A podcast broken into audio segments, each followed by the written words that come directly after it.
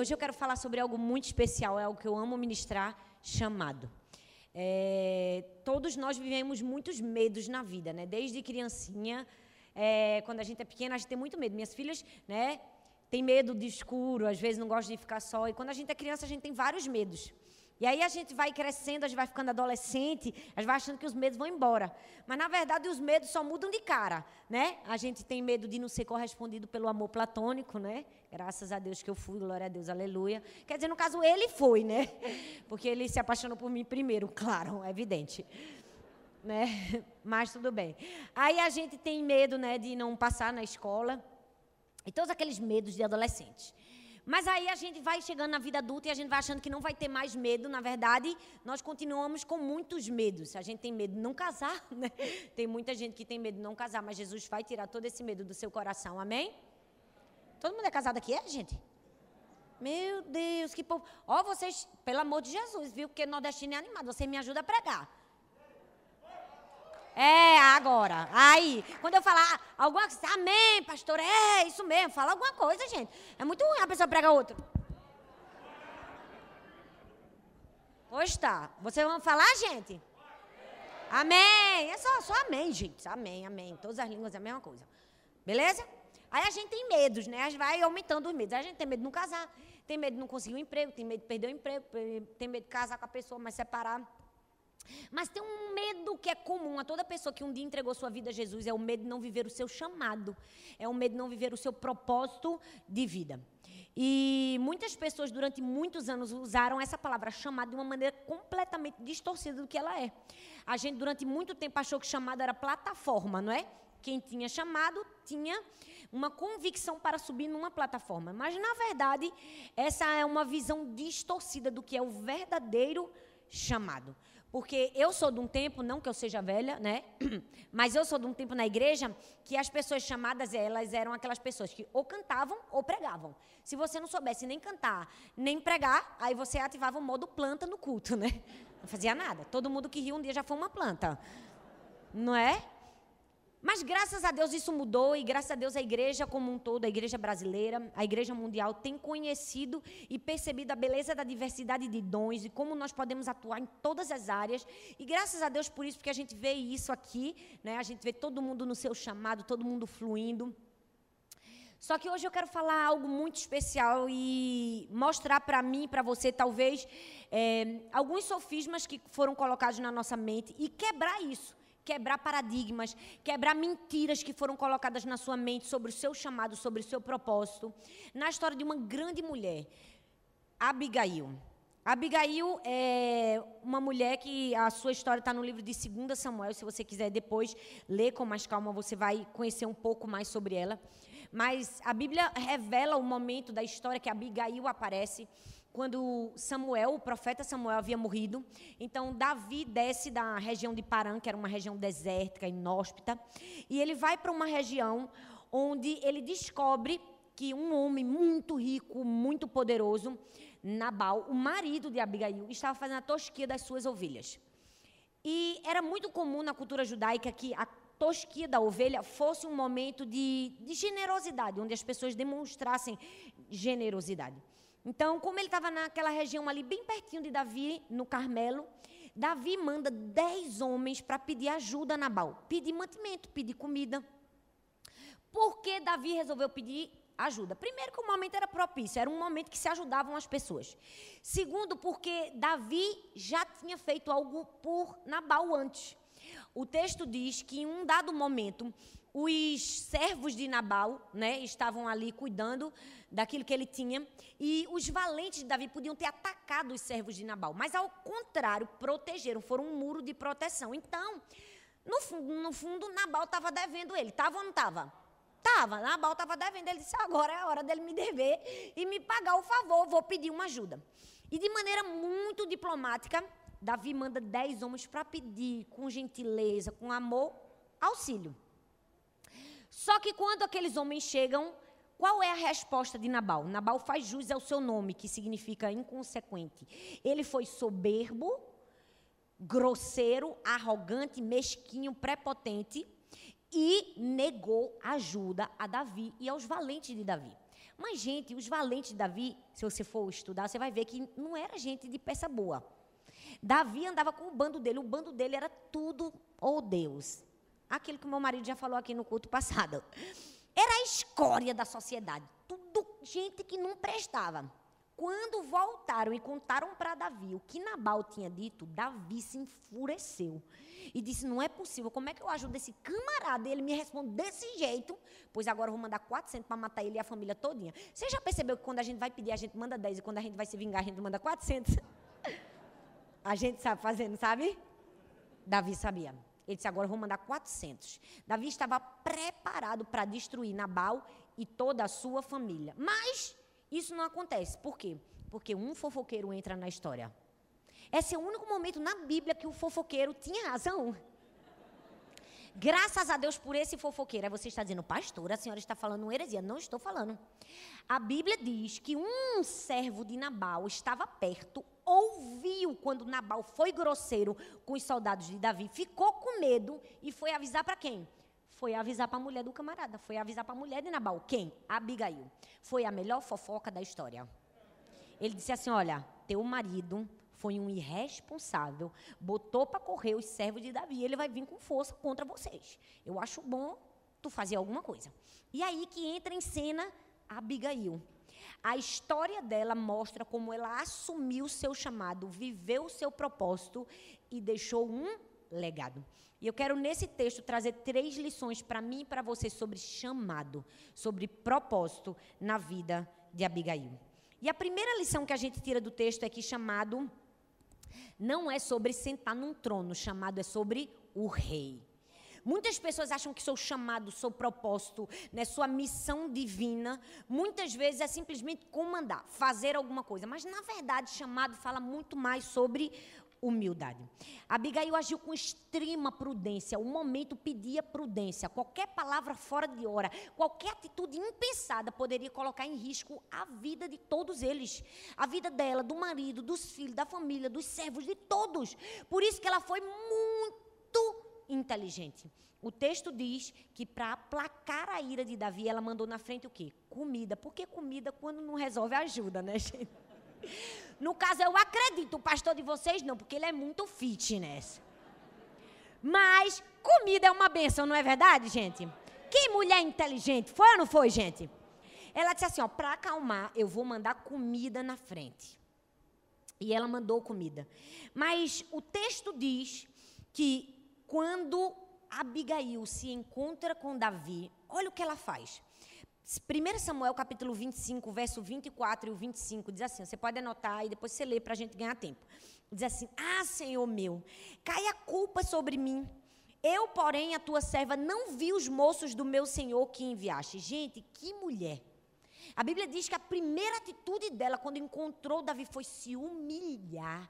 Ela se prostrou, pediu perdão por algo que ela nem tinha feito e disse assim: coloca a culpa toda sobre mim. A culpada foi eu. Eu tinha obrigação de ter visto e ter feito alguma coisa e eu não fiz. Por favor, me perdoa. A Abigail estava mostrando para mim e para você que na hora da gente exercer o nosso propósito, vale muito mais do que as ferramentas que a gente tem, poder, dinheiro, dons ou talentos, mas sobretudo quem nós somos a nossa atitude, quem eu sou. Eu tenho capacidade de me humilhar mesmo quando eu não errei. Eu tenho capacidade de reconhecer que eu preciso de ajuda. Abigail se humilhou diante de Davi. Por quê? Porque chamado, gente, não é sentar num trono e mandar. Chamado fala muito mais sobre submissão.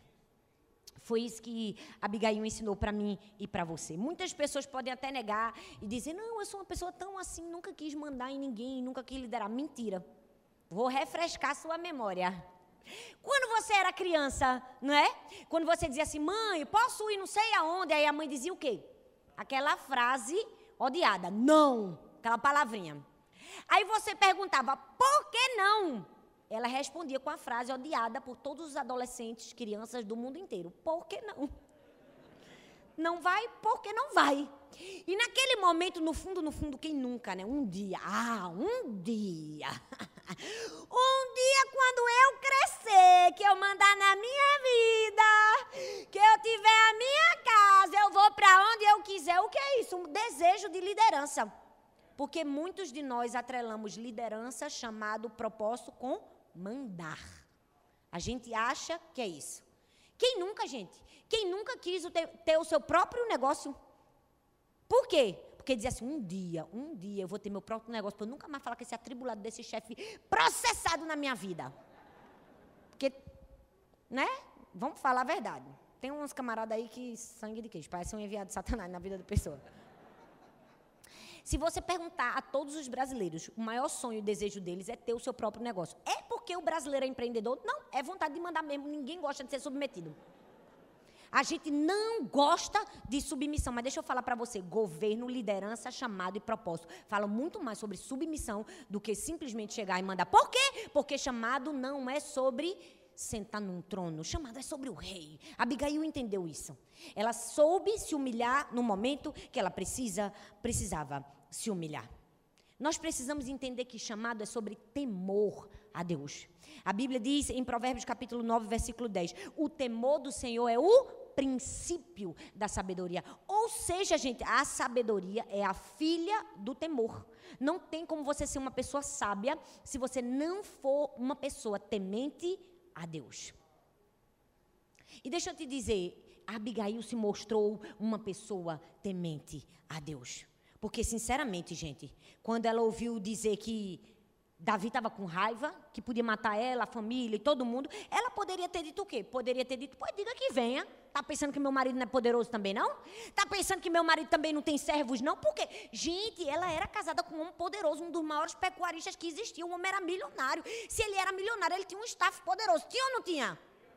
Tem, porque as pessoas com pouco têm, imagina com muito. Ela poderia muito bem ter se ensoberbecido, mas ela tinha temor. E temor, gente, a palavra, o significado de temor é profundo respeito. Às vezes a gente acha que temor é só um respeito. Não. Eu quero destacar a palavra profundo, porque é um respeito profundo. Não é um respeito maquiado às circunstâncias. Não é um respeito de aparências. Porque muitas pessoas têm um temor assim. Ela acha que tem temor, na verdade, não tem. É aquele respeito assim, hum, respeito meu líder, né? Só para deixar aqui claro. Na verdade, temor é um profundo respeito. Ela tinha profundo respeito, ela soube se submeter. Ela poderia ter se rebelado? Poderia. Poderia ter tido raiva? Poderia, tinha razão. Ela poderia ter olhado para Deus e dito: Deus, esse traste de marido que o Senhor me deu, esse camarada inconsequente, irresponsável, grosso, cavalo batizado fez o que não deveria fazer. Agora estou eu aqui, debaixo do sol quente, tendo que resolver problemas que eu não criei. Mas ela não disse isso porque chamado a isso é resolver problemas que você não causou. É sobre ajudar pessoas e direcionar pessoas quando você não teve nada a ver com a história. Tem muita gente que quer liderar, quer ter chamado, quer ter propósito. E acha que a vida é simples. É não, filho. Chamado é sobre resolver problemas que você não causou. É sobre resolver lide que você nem deveria estar. Por quê? Porque chamado é temor a Deus. Mas chamado também é sobre conhecer o seu papel. Porque Abigail sabia por que ela estava ali. Ela assumiu o seu papel. Uma das coisas que eu mais gosto de, de ensinar é sobre isso, é sobre identidade, é sobre a verdadeira humildade aos olhos de Deus. Porque durante muitos anos foi nos ensinado errado. Foi nos ensinado que humildade era o seguinte: você não podia reconhecer nenhum resquício de habilidade ou bondade em você. E que a verdadeira humildade era se rebaixar, é ou não é? Quantas pessoas, né? Não foram ensinadas assim, que você tem que dizer que você é o pó do pó do pó do pó do pó do pó do pó do pó da terra. Não é? Muita gente vendeu para gente uma teologia escrava, dizendo que você não pode reconhecer habilidade. No momento que você reconhece habilidade, você perde humildade e ganha arrogância. Na verdade, gente, é estupidez falar isso. Humildade é reconhecer habilidade, reconhecer bondade, reconhecer grandeza, mas mostrar de onde vem a fonte.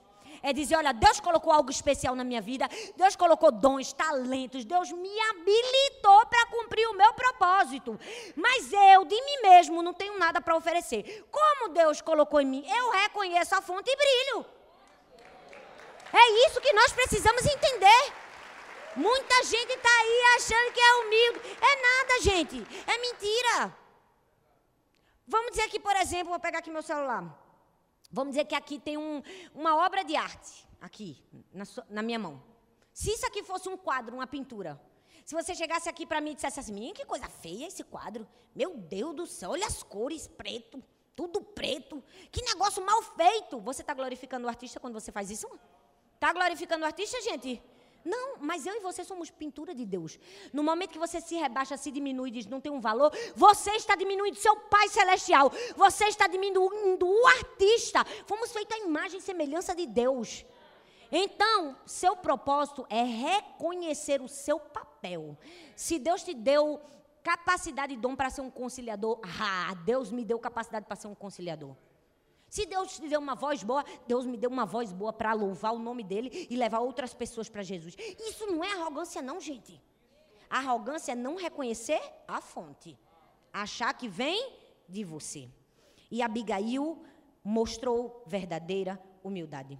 Porque humildade não é ausência de confiança, gente. É uma força contida. É aquela força contida. É, eu sei qual é a minha força e sei de onde vem e vou usar da maneira certa.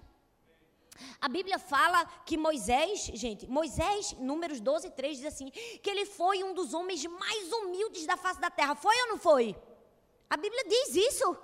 Que ele foi um dos homens mais humildes da face da terra. E quem foi que escreveu isso? Foi ele.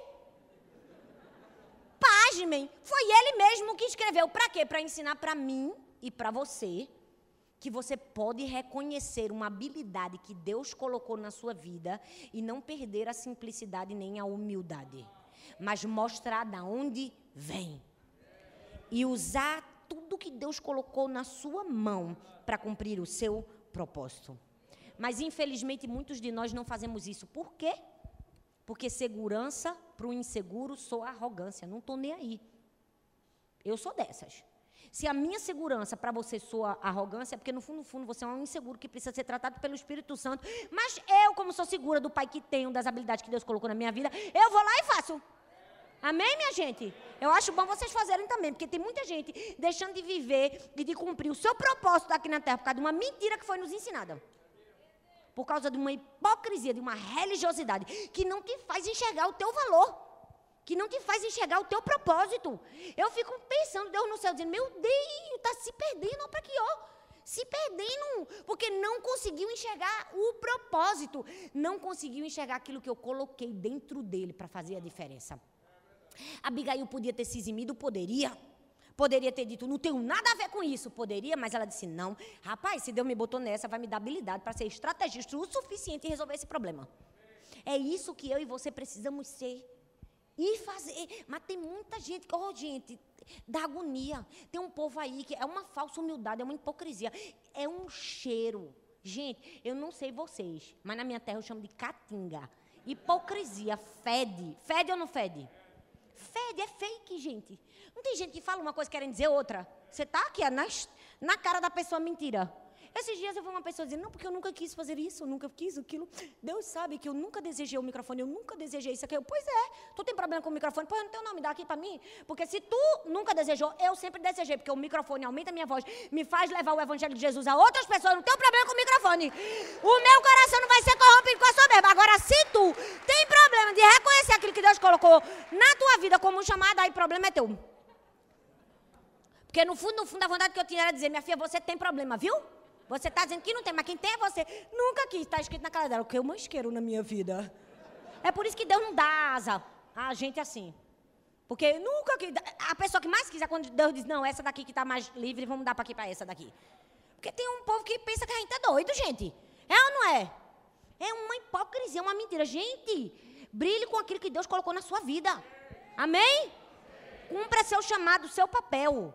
Ei, não é sentar no trono e mandar e dizer agora quem manda sou eu. Não, é entender que tudo que você faz é sobre o rei. Eu vou brilhar porque é por ah, Jesus, é por Jesus. Eu vou fazer o nome de Jesus ser visto na minha vida.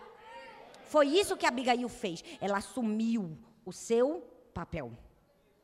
Chamado é sobre isso. Chamado não é sobre sentar num trono, é sobre um rei. Segundo, chamado não é sobre conquistar necessariamente um novo território, é sobre dominar o território que já é seu. O texto diz, 1 Samuel 25, verso 36, diz assim: E voltou Abigail a Nabal. Ah, gente, essa é a melhor parte. Fala sério. O texto diz que depois que ela foi lá, mandou comida, conversou com os camaradas, resolveu o problema todinho do marido. Aquele processado do marido dela. Que eu não sei se você sabe o que é processado. Processado eu chamo para não ficar feio. Eu chamo processado uma pessoa cheia de processo, para dizer que ele é um complicado. Porque tem um povo complicado na vida da gente, não tem? Não, gente, tem não. Tem processado, é mais bonito. Entendeu? Depois que ela fez tudo, o texto diz que ela fez o quê? Voltou. Voltou para aquele camarada. Gente, olha bem para mim. Ela não estava voltando para o marido de gente boa, não. Estava? Não. Ela estava voltando para um marido arrogante, prepotente, grosseiro, insolente. Mas ela voltou. Isso mostra que o nosso chamado é sobre dominar primeiro o nosso território, aquilo que Deus colocou nas nossas mãos. Ela estava ensinando para mim e para você que propósito não é sobre sair conquistando um milhão de terras antes de dominar o nosso território. Qual é o meu território, pastora? Minha casa. Minha casa é meu primeiro território, minha família é meu primeiro território, meu trabalho é meu território, a sala onde eu, onde eu estudo é meu território. A minha rua é o meu território, a minha vizinhança é meu território, o meu prédio é o meu território. Tem muita gente que deixa de cumprir o chamado. Por quê? Porque está querendo outros territórios antes de cumprir e dominar o território que Deus colocou na sua vida antes. Abigail poderia ter fugido com Davi? Poderia. A oportunidade da minha vida me livrar disso. Mas ela voltou para Nabal. Por quê? Porque nós precisamos dominar o território que Deus já nos deu com obediência. Fala comigo, obediência. Obediência, obediência gente. Quando eu falo de conquistar novos territórios e dominar o território, não estou você vai sair daí igual Napoleão Bonaparte, né, conquistando novas terras. Eu falo sobre reconhecer que o lugar onde você está, você já deveria estar. Reconhecer que o lugar que você está foi determinado por Deus e que você precisa parar de duvidar e abraçar a sua trajetória. Tem gente que está querendo um cargo para liderar, não vai. Porque a Bíblia fala de Daniel, gente. Daniel ganhou a posição por quê? Porque ele já era um líder. Porque ele liderou, ele ganhou a posição de líder. Tem gente que quer a posição para poder liderar, não vai funcionar. Você precisa liderar primeiro para ganhar a posição. Você precisa mostrar quem você é dominar o território que Deus já colocou na sua vida. Tem gente que já quer começar grande, gente. Não sabe dominar com obediência. Hoje, graças a Deus, nossa igreja, é, eu olho para Deus e eu digo, Deus, isso aqui é favor, bondade e misericórdia. A gente vê tudo lindo, tudo maravilhoso. Milhares de pessoas cabem ali. Mas por que a gente está naquele território novo? Porque um dia a gente dominou um território de sete pessoas. Porque um dia a gente dominou um território que não tinha nada, que a primeira bateria era uma caixa de papelão. Aí Deus disse, porque dominou no pequeno, eu te dou outros territórios. Chamado é sobre dominar o território que já é seu. Com que, pastora? Com obediência. Aí tem gente que diz, é, pastora, mas esse negócio de dominar o território que já é meu, é prova, viu, que a senhora não sabe que território é teu, não. Realmente, eu não sei qual é o seu território, mas eu sei qual foi o de Abigail. Então, minha gente, daí a gente já tira, né? Que se ela dominou, quem sou eu e tu, né? Às vezes tem um nabal na vida da gente, tem ou não tem?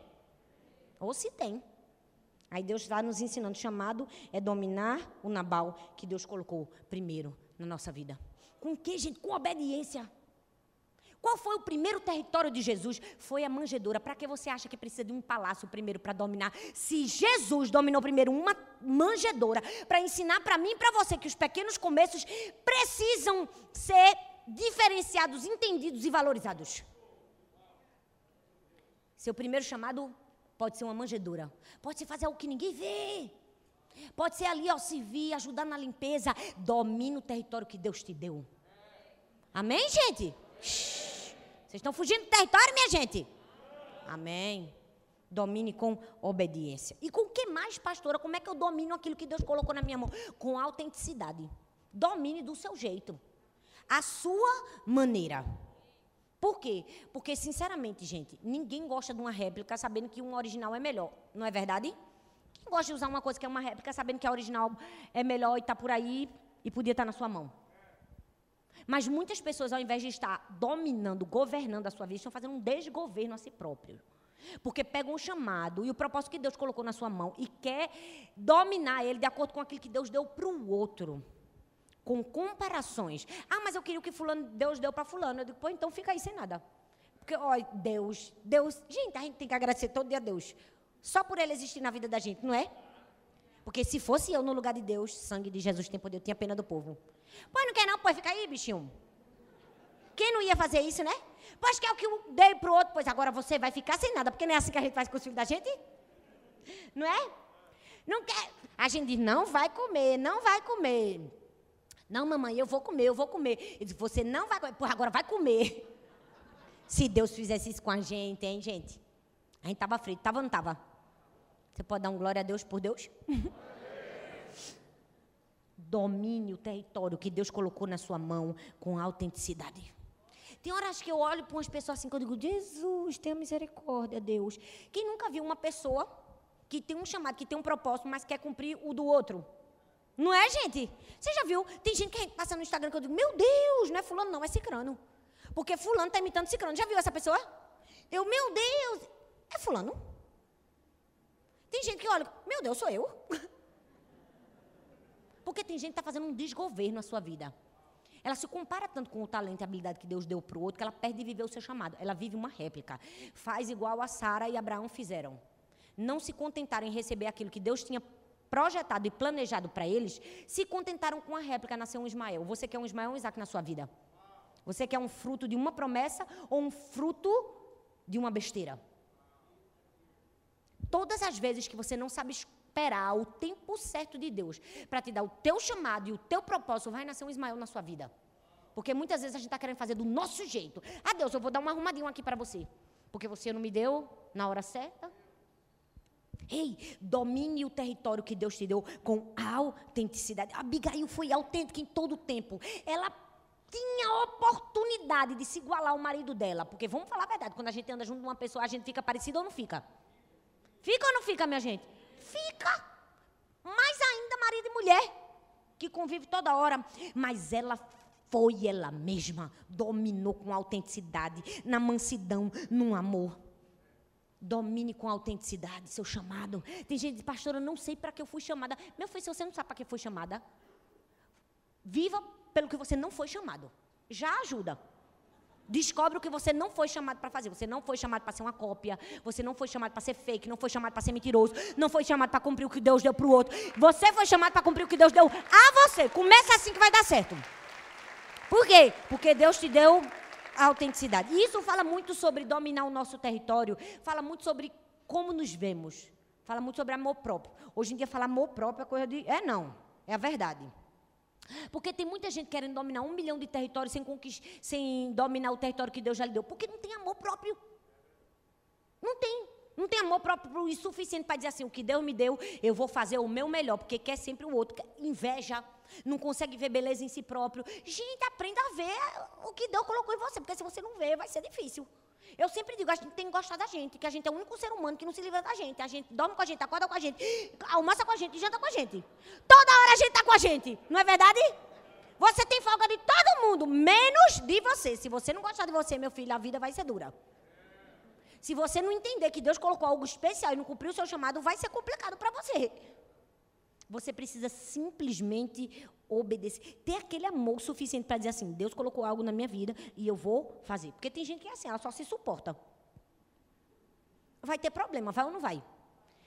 Uma pessoa que entende quem é, que sabe para que foi chamada, vive o propósito. É por isso que eu falo tanto isso. Você vive, você para de olhar para o propósito do outro. Não dá uma agonia quando as pessoas ficam olhando, querendo fazer igual que Deus deu para o outro. Gente, para!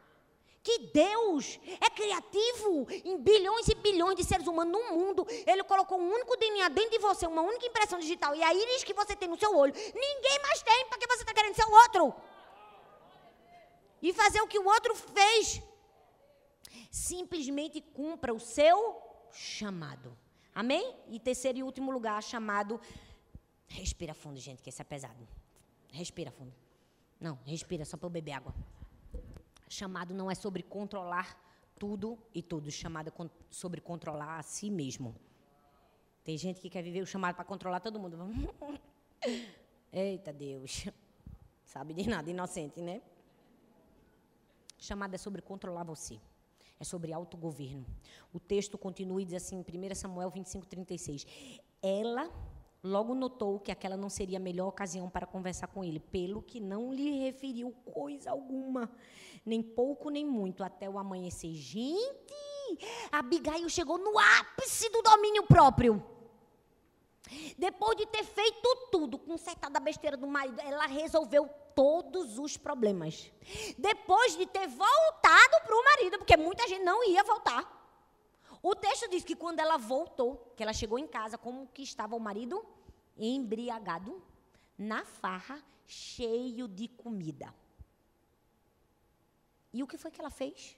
A Bíblia diz que, pelo que não lhe referiu coisa alguma até o amanhecer, ou seja, ela esperou o camarada ficar bem, ficar sóbrio. É o ápice do domínio próprio, é ou não é? Porque se fosse muitos de nós, porque eu resolvo tua vida, faço Porque ela tinha razão para falar. Mas deixa eu te dizer, chamado não é sobre controlar os outros, é sobre controlar a si próprio. Aquele homem que não sabe governar a si próprio, como governará outras pessoas? Chamada é sobre isso, é você dizer não para você, não para sua carne, não para as mentiras que aparecem na sua cabeça sobre. Eu acho que ele deveria ter falado comigo desse jeito, aquele líder foi muito grosseiro. Não, você que se cale. Você que aprenda a se submeter. Você que aprenda a ser humilde. Diz, eu quero ser humilde. Não sabe ser humilhado, meu filho? Como é que aprende a ser humilde? Sendo humilhado, meu filho, calando a boca. É a verdade, eu queria te dizer outra coisa. Ah, mas ele errou. Problema, quem vai prestar conta dele é Deus. Agora você também está errando aí com esse seu coraçãozinho rebelde, achando, hum, brotando alguma coisa, achando que é gente na vida. Aí Deus diz: Espera aí, vou botar você no seu lugar. Nós precisamos aprender que chamado não é sobre controlar tudo, chamado é sobre controlar a si mesma. Abigail sabia que ela não podia controlar aquela situação, mas ela sabia que ela poderia controlar a si mesma. Talvez você não pode controlar a situação que você está vivendo, mas você pode controlar você e deve controlar você. Como? Controlando seus pensamentos. A Bíblia diz que Deus quer que a gente seja transformado pela renovação do nosso entendimento. Como é que eu aprendo a me controlar? Controlando os meus pensamentos. Eu não sei se você já viu algum filme que aparece aquelas, aquelas pessoas que trabalham nos Estados Unidos carregando o cachorrinho dos outros, né? Porque nos Estados Unidos é muito comum essa profissão, né? A pessoa que tem muito dinheiro, não tem tempo, ela contrata uma pessoa para levar o cachorrinho para fazer xixi, não é? E geralmente a pessoa leva o cachorro de várias pessoas, né? Porque se ela só levar de um, vai morrer de fome. Então, aí aparece aquela cena no filme, uns não sei quantos milhões de cachorros a pessoa levando e quase sendo arrastada, não é, pelos cachorros. Essa cena, às vezes, é o cenário nosso quando não sabemos dominar e controlar os nossos pensamentos. Eles estão nos arrastando para onde eles acham que deve levar. Por quê? Porque ao invés de treinar os nossos pensamentos, nós estamos ocupando os nossos pensamentos. Aí, às vezes, a gente faz o seguinte: a gente dá um, um biscoitinho para o cachorro ficar quieto, para calar a boca. Quando, na verdade, o que o cachorro precisa não é de um biscoitinho, não é de uma tapiação, como diz no Nordeste. O que o cachorro precisa é de treinamento, é de uma coleira. Vai para o canil.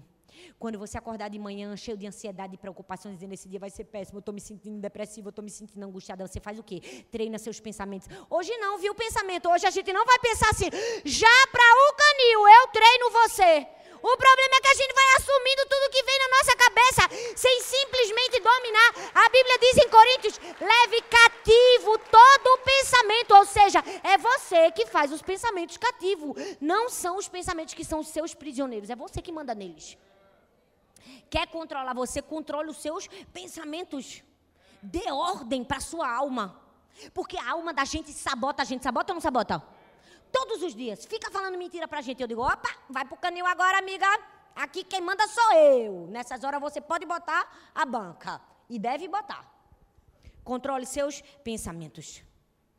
Não mantenha seu cérebro ocupado, mantenha seu cérebro treinado. Tem gente que mantém a cabeça ocupada. Aí entra na depressão porque acha que compras, gastar, comer, tudo vai satisfazer. Porque não aprendeu não aprendeu a ser transformado pela renovação do entendimento. O que é que você faz? Manda na sua mente. Eu posso imaginar que Olha, muita coisa rondou a cabeça de Abigail. Foi ou não foi? Mas que mulher de autocontrole. Que bicha de autogoverno. Soube dominar as emoções. Por quê? Porque soube dominar os pensamentos. Na hora que ela podia falar, ela disse: opa, vou calar agora. Hum, fecha a boca. Quem nunca disse assim, um dia fulano vai engolir tudo que disse. E por que você não engole? Também. A gente quer que os outros engulam, né, gente? Mas a gente não quer engolir as palavras. Mas Deus botou a gente aqui no mundo para engolir mesmo. Engolir seca, assim até nossa imagem ser formada como a imagem de Cristo. Que ouviu todas as pessoas falando que queria dele e dizendo, Pai, perdoa, eles não sabem o que fazem. Jesus estava nos forjando, Jesus estava nos ensinando. E Abigail mostrou isso, controlando os seus pensamentos, mas também controlando as suas palavras. Poderia ter falado, não falou. Poderia ter dito o que queria, não fez. Uma vez eu vi a história de um, de um senhor que falou que um vizinho que era jovenzinho assim levantou um falso contra ele, disse que ele era um ladrão. E aí o menino foi preso e depois que provou que ele não era, que ele saiu, colocou na justiça. E aí quando chegou diante do juiz, o juiz perguntou o que ele disse, ele afirmou, e o juiz disse, tudo bem. Então anote tudo que você falou sobre esse rapaz, rasgue em vários papeizinhos e vá para casa e jogue no, no meio do caminho. Aquele homem anotou, rasgou, jogou no meio do caminho. Aí o juiz disse: Volta amanhã que eu vou te dar a sentença. Quando ele voltou, ele disse: Fez o que eu mandei? Ele disse: Fiz. Ele fez: Pois bem, agora sua sentença é voltar a pegar todos os papéis que você jogou e trazer de volta para mim. Ele disse: Mas é impossível. Agora o vento já levou, já se passaram um dia, não sei mais nem como catar. Ele fez: Pois bem, as nossas palavras, quando ditas fora do tempo, fora do lugar e sem sabedoria, fazem isso com a gente. Levou e não volta atrás. A gente tem que ter muito cuidado com aquilo que a gente fala. Controle seus pensamentos, controle suas palavras e controle suas atitudes. Aquilo que você vai fazer, vai falar na hora certa, vai determinar se você vai governar, se você vai liderar, vai viver o seu chamado ou não. Tem uma estrada muito famosa no Canadá que ela é conhecida por ter, ser longa. Então, se você erra o caminho, vai pegar um retorno longo. Aí diz assim: cuidado com a estrada que você vai pegar. Você pode ficar 60 quilômetros nela. E a vida da gente é assim. Um vacilo que a gente der, às vezes a gente fica 60 quilômetros nele, né? O retorno demora causa de uma palavra que a gente disse que não deveria falar, por causa de uma atitude que a gente teve que não deveria ter. Autogoverno não é sobre controlar todas as pessoas, é sobre controlar a si próprio. Amém? Você pode ficar em pé no seu lugar? Eu quero terminar te contando uma história. A história de uma missionária chamada Ellen, uma inglesa, se formou em medicina numa das maiores e melhores universidades de Londres. A menina era inteligentíssima, prodígio. E quando ela se formou, ainda muito jovem, todo mundo pensava que ela ia ser médica em Londres, que ia exercer a medicina ali, que ia ser uma, uma menina com um futuro promissor. Mas assim que ela se formou, ela disse: Vou cumprir o meu propósito, vou cumprir o meu chamado. E ela foi para o Congo, na África. A história conta que quando ela chegou lá, ela começou a falar de Jesus para as pessoas, ela começou a evangelizar, ela começou a ganhar as pessoas para Jesus. Ela criou uma enfermaria com mais de 100 leitos. A igreja dela mandava as ofertas e ela ia construindo, ela ia fazendo, e ela ia treinando os enfermeiros, treinando os médicos, ganhando eles para Jesus, enviando eles, eles iam para outras aldeias, iam ganhando outras, outras pessoas para Jesus. Ela estava fazendo algo incrível. Incrível. Mas aí, a história conta que, de repente, o que foi que aconteceu? Ela foi pega por guerrilheiros e ficou seis meses presa na mão de sequestradores. Durante aqueles seis meses, gente, ela passou pelas piores torturas que alguém pode passar. Durante seis meses, ela foi ferida, machucada. E ela conta que em um desses momentos, onde ela estava sendo abusada sexualmente por vários homens, ela se desesperou de tal forma, porque aqueles homens faziam toda sorte de mal com elas, no intuito dela negar Jesus. E ela não negava Jesus. E nesse momento de muito desespero e de dor, ela olhou para o Senhor e disse: Senhor, onde você está? Cadê você aqui nessa minha dor? Eu entreguei a minha vida e o meu chamado para viver o teu propósito. Eu deixei tudo o que eu fazia para cumprir o meu chamado. E ela disse que ouviu Deus claramente falar com Ellen: Ellen, isso que estão fazendo contra você não é contra você. É contra mim, Ellen. A raiva não é contra você. A raiva é contra mim. Você pode me emprestar seu corpo para participar comigo dos meus sofrimentos. E depois de sofrer por seis meses, aquela mulher foi resgatada e levada de volta à Inglaterra. Quando ela chegou lá, durante dois anos, ela ficou em tratamento médico e psicológico para se restaurar do trauma. Aquela mulher perdeu todos os dentes, sofreu toda sorte de abuso e de sofrimento que uma pessoa pode passar. E depois de dois anos se curando e se restabelecendo, perguntaram assim: Ellen, agora você vai contar seu testemunho nas igrejas aqui em Londres. O que você vai falar? Você vai compartilhar a sua história? Ela disse: Não. Eu vou voltar para o Congo eu vou cumprir o meu propósito. E aquela mulher voltou para o lugar de dor dela. E a história conta que ela serviu ao seu propósito por mais 30 anos. Lá ela construiu mais do que o triplo de leitos de enfermagem que ela tinha construído, escolas, cuidou de leprosos. Deixou um legado. Eu pergunto para mim e para você. O que a gente está abrindo mão na nossa vida para cumprir o nosso propósito? O que nós estamos fazendo? Será que a gente tem a capacidade de dizer como ela? É, Senhor, na alegria, no sofrimento, na dor, na angústia, eu não vou desistir do meu chamado. Muitas pessoas querem ser chamados, querem ser escolhidos, querem liderar, querem servir a Deus, querem fazer tudo, mas não querem passar pelos sofrimentos que tudo isso acarreta. Não estou dizendo que servir a Deus é só sofrer, não, muito pelo contrário. O Evangelho de Jesus são boas notícias. Mas eu preciso te dizer que cumprir o seu chamado requer renúncia e sacrifício. Abigail ensinou isso para mim e para você. Renúncia e sacrifício. Ficar calado quando a vontade é falar, obedecer quando a vontade é mandar, se submeter quando a vontade é se rebelar. Qual vai ser a sua escolha na sua casa, na sua família, no seu trabalho, na sua igreja? Você vai escolher ser Abigail ou Nabal? Você vai conseguir se controlar, ter autogoverno, ou você vai ser aquela pessoa simplesmente que quer fazer do seu jeito, a sua maneira, na nossa inconsequência humana que nós somos, gente, vamos falar a verdade. Tendenciosos para o mal. Hoje eu quero convidar a mim a você a fazer a melhor escolha. A escolha de um dia entregar a sua vida e dizer: Eu tenho um chamado, não vou me calar, vou até o fim. Estou com Jesus na alegria, na tristeza, na saúde e na doença. E eu vou fazer de tudo para cumprir o meu chamado, ser um Abigail na minha geração. Se você deseja isso, levante sua mão. Eu quero que você diga isso para o Senhor. Você pode dizer isso para Deus? Você pode dizer, Senhor, eis-me aqui, Deus. Eu quero ser uma Abigail na minha geração, Senhor. Eu quero, eu quero fazer a diferença. Eu não quero ser mais uma, eu não quero uma vida medíocre, eu não quero uma vida rasa. Não! Eu quero ser alguém que sabe se submeter, que sabe se calar, que sabe se governar, que sabe se controlar. E eu quero deixar um legado. Eu não vou viver uma vida irresponsável como Nabal. Coloque a mão no seu coração e diga: Essa sou eu. Eu quero ser, Senhor, Abigail na minha geração. Pai, nós te pedimos perdão, Senhor. Todas as vezes que não entendemos o que é o verdadeiro chamado. Todas as vezes que achamos que propósito é mandar, que a propósito é sentar no trono, quando o Senhor nos ensina que é sobre submissão, que é sobre humildade, que é sobre calar. Perdão, Senhor.